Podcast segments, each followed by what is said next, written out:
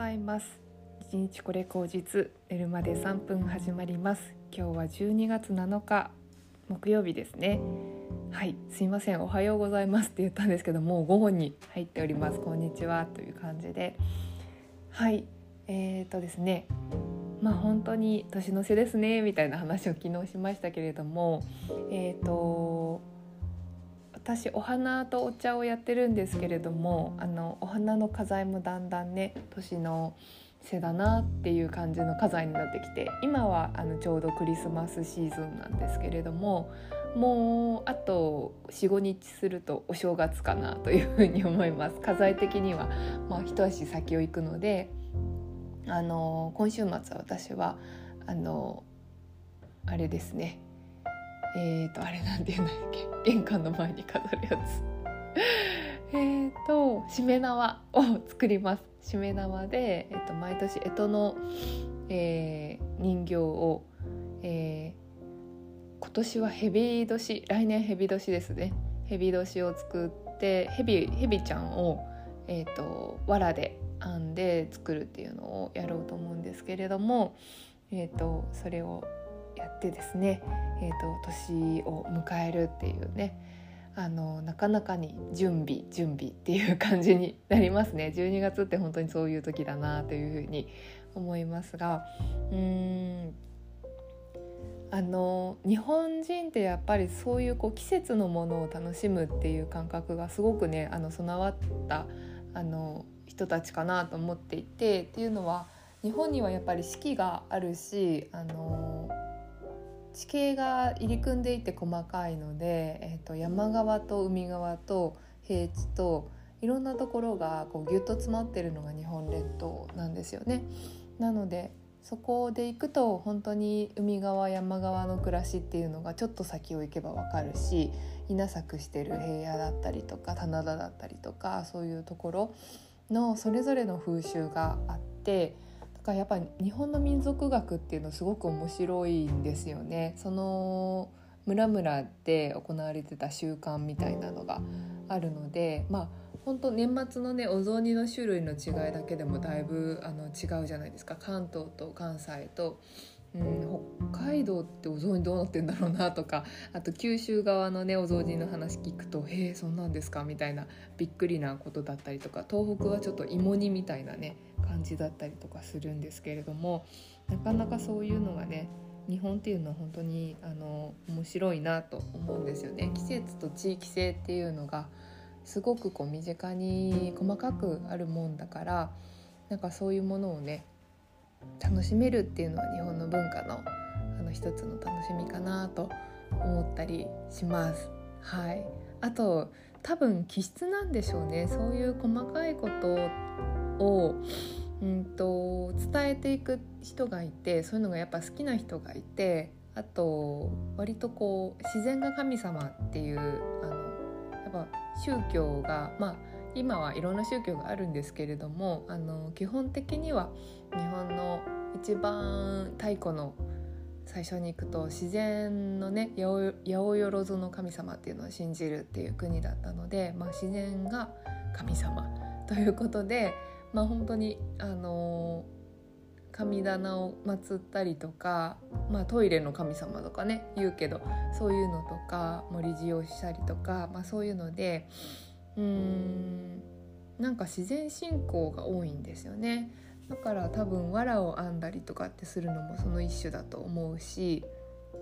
あと私の今池の坊のお花を習ってるんですけれどもそれはもともとはやっぱりそのお供えするあのものなんですよね。あのお供え用のお花っていうことから始まってるので基本的には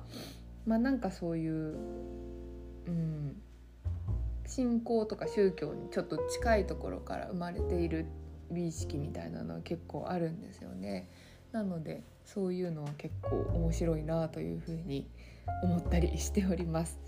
でやっぱり年末年始がそういうふうにねあの暦をまた意識したりとかうんする時期だなというふうに思うんですよね。まあ本当はあのね石器とか二十四節気とかあの節句とかねあのいろいろあるんですけれども結構その辺があの日本はあの他の国の影響特に中国ですね。中国から入ってきてる文化の影響っていうのをすごい多大に受けていてでそれをまあなんかこう明治時代ぐらいとか昭和にあの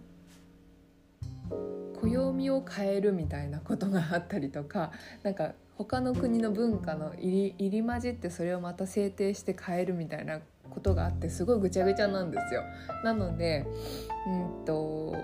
本当にねあの何が正しいかわからないぐらいいろんな風習とかあの習わしとか考え方があのまだもう無法地帯にあるっていう感じなので、まあ、そこもなんかねガラパゴスな考え方なのに何か一つまとまってる無意識みたいなのがあるのも日本の面白いところだなっていうふうに思うんですよね。あのクリスマスを祝いながらお正月を過ごしたりとかするけれどもなんとなくみんなみんなは無宗教で、あの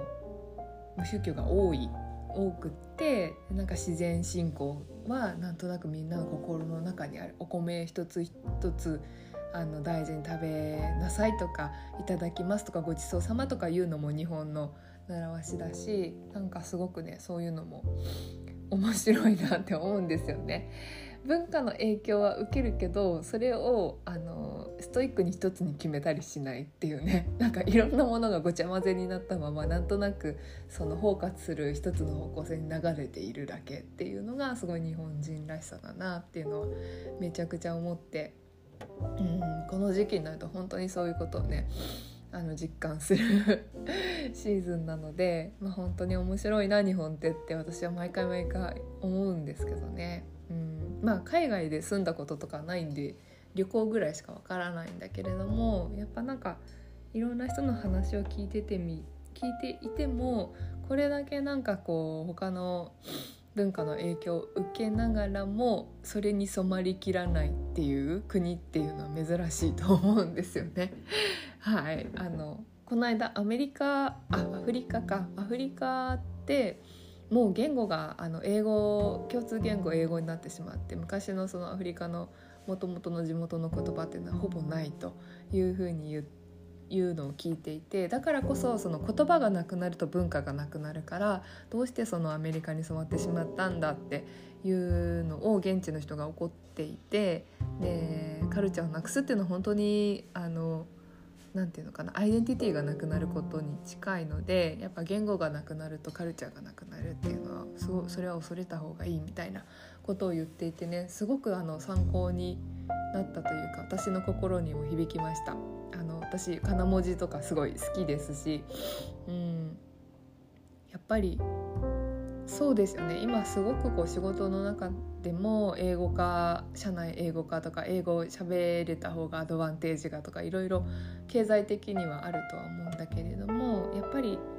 言葉金文字とかあのカタカナとか、えーとまあ、これだけねあの一つの言語の中に混じってる国もなかなか珍しいとは思うんですけどもその文化をやっぱ絶やさないでいてほしいなと思思うんですよね。今度その大河ドラマで光る君絵でしたっけ？っていうのが平安時代のねあのお手紙のやり取りの話ですけれどもなんかそれもすごく日本文化らしい一つの面白いえところだなっていうふうに思うのですごくね私楽しみにしてて NHK のオンデマンドまた入ろうかなって思ってるんですけれどもなんかそういうところをね自分たちの文化のアイデンティティっていうのをやっぱ忘れたくないなっていうのは私本当に最近思うことですね。でも別にその何て言うのかな私たちの国のアイデンティティをなくしたくないからってなんかうちの国はこうなんてみたいな そういうのもないのが日本のいいとこだと思うんですよね。なんか英語は勉強して英語を話せるようにはなるけれどもあの日本語もまあ普通にあるしなんか文化も失われないままいろいろといろんな人がいるなみたいなアニメ好きな人もいれば別にそんなのべそんな好きでもないなみたいな伝統芸能好きな人もいれば、うん、なんか普通にねなんか韓国ね韓国カルチャーとかその北欧のカルチャーとか好きな人もいるみたいないろんな人がこう介在して 共存してでその人自身も染まりきることなくいろんなものをこういろんいろいろ吸収してるっていうのが日本の面白いところだなって本当に思いますのでなんかそんなことをね思いました。というなんか今日よくわかんない話をしましたね。そう私は昨日あのお花の先生のところに行ったらお花の先生の先生の代からもらった竹かご竹で編んだ竹かごであの花入れなんですよね、まあ、お茶の席とかで竹かごに花を壁にかけて入れるっていうのは結構あるんですけどそれを私が投げ入れをやっていたっていうのを先生は知っていたのであのくださったんですよね。なので随分年代物のような気がしますけれどそれ頂いて玄関に飾ったらすごくね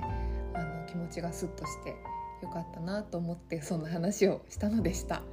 というわけで皆さん今日木曜日ですのでまたね1日半ぐらい頑張れば土曜日がやってきますので頑張っていきましょう。ではではまた。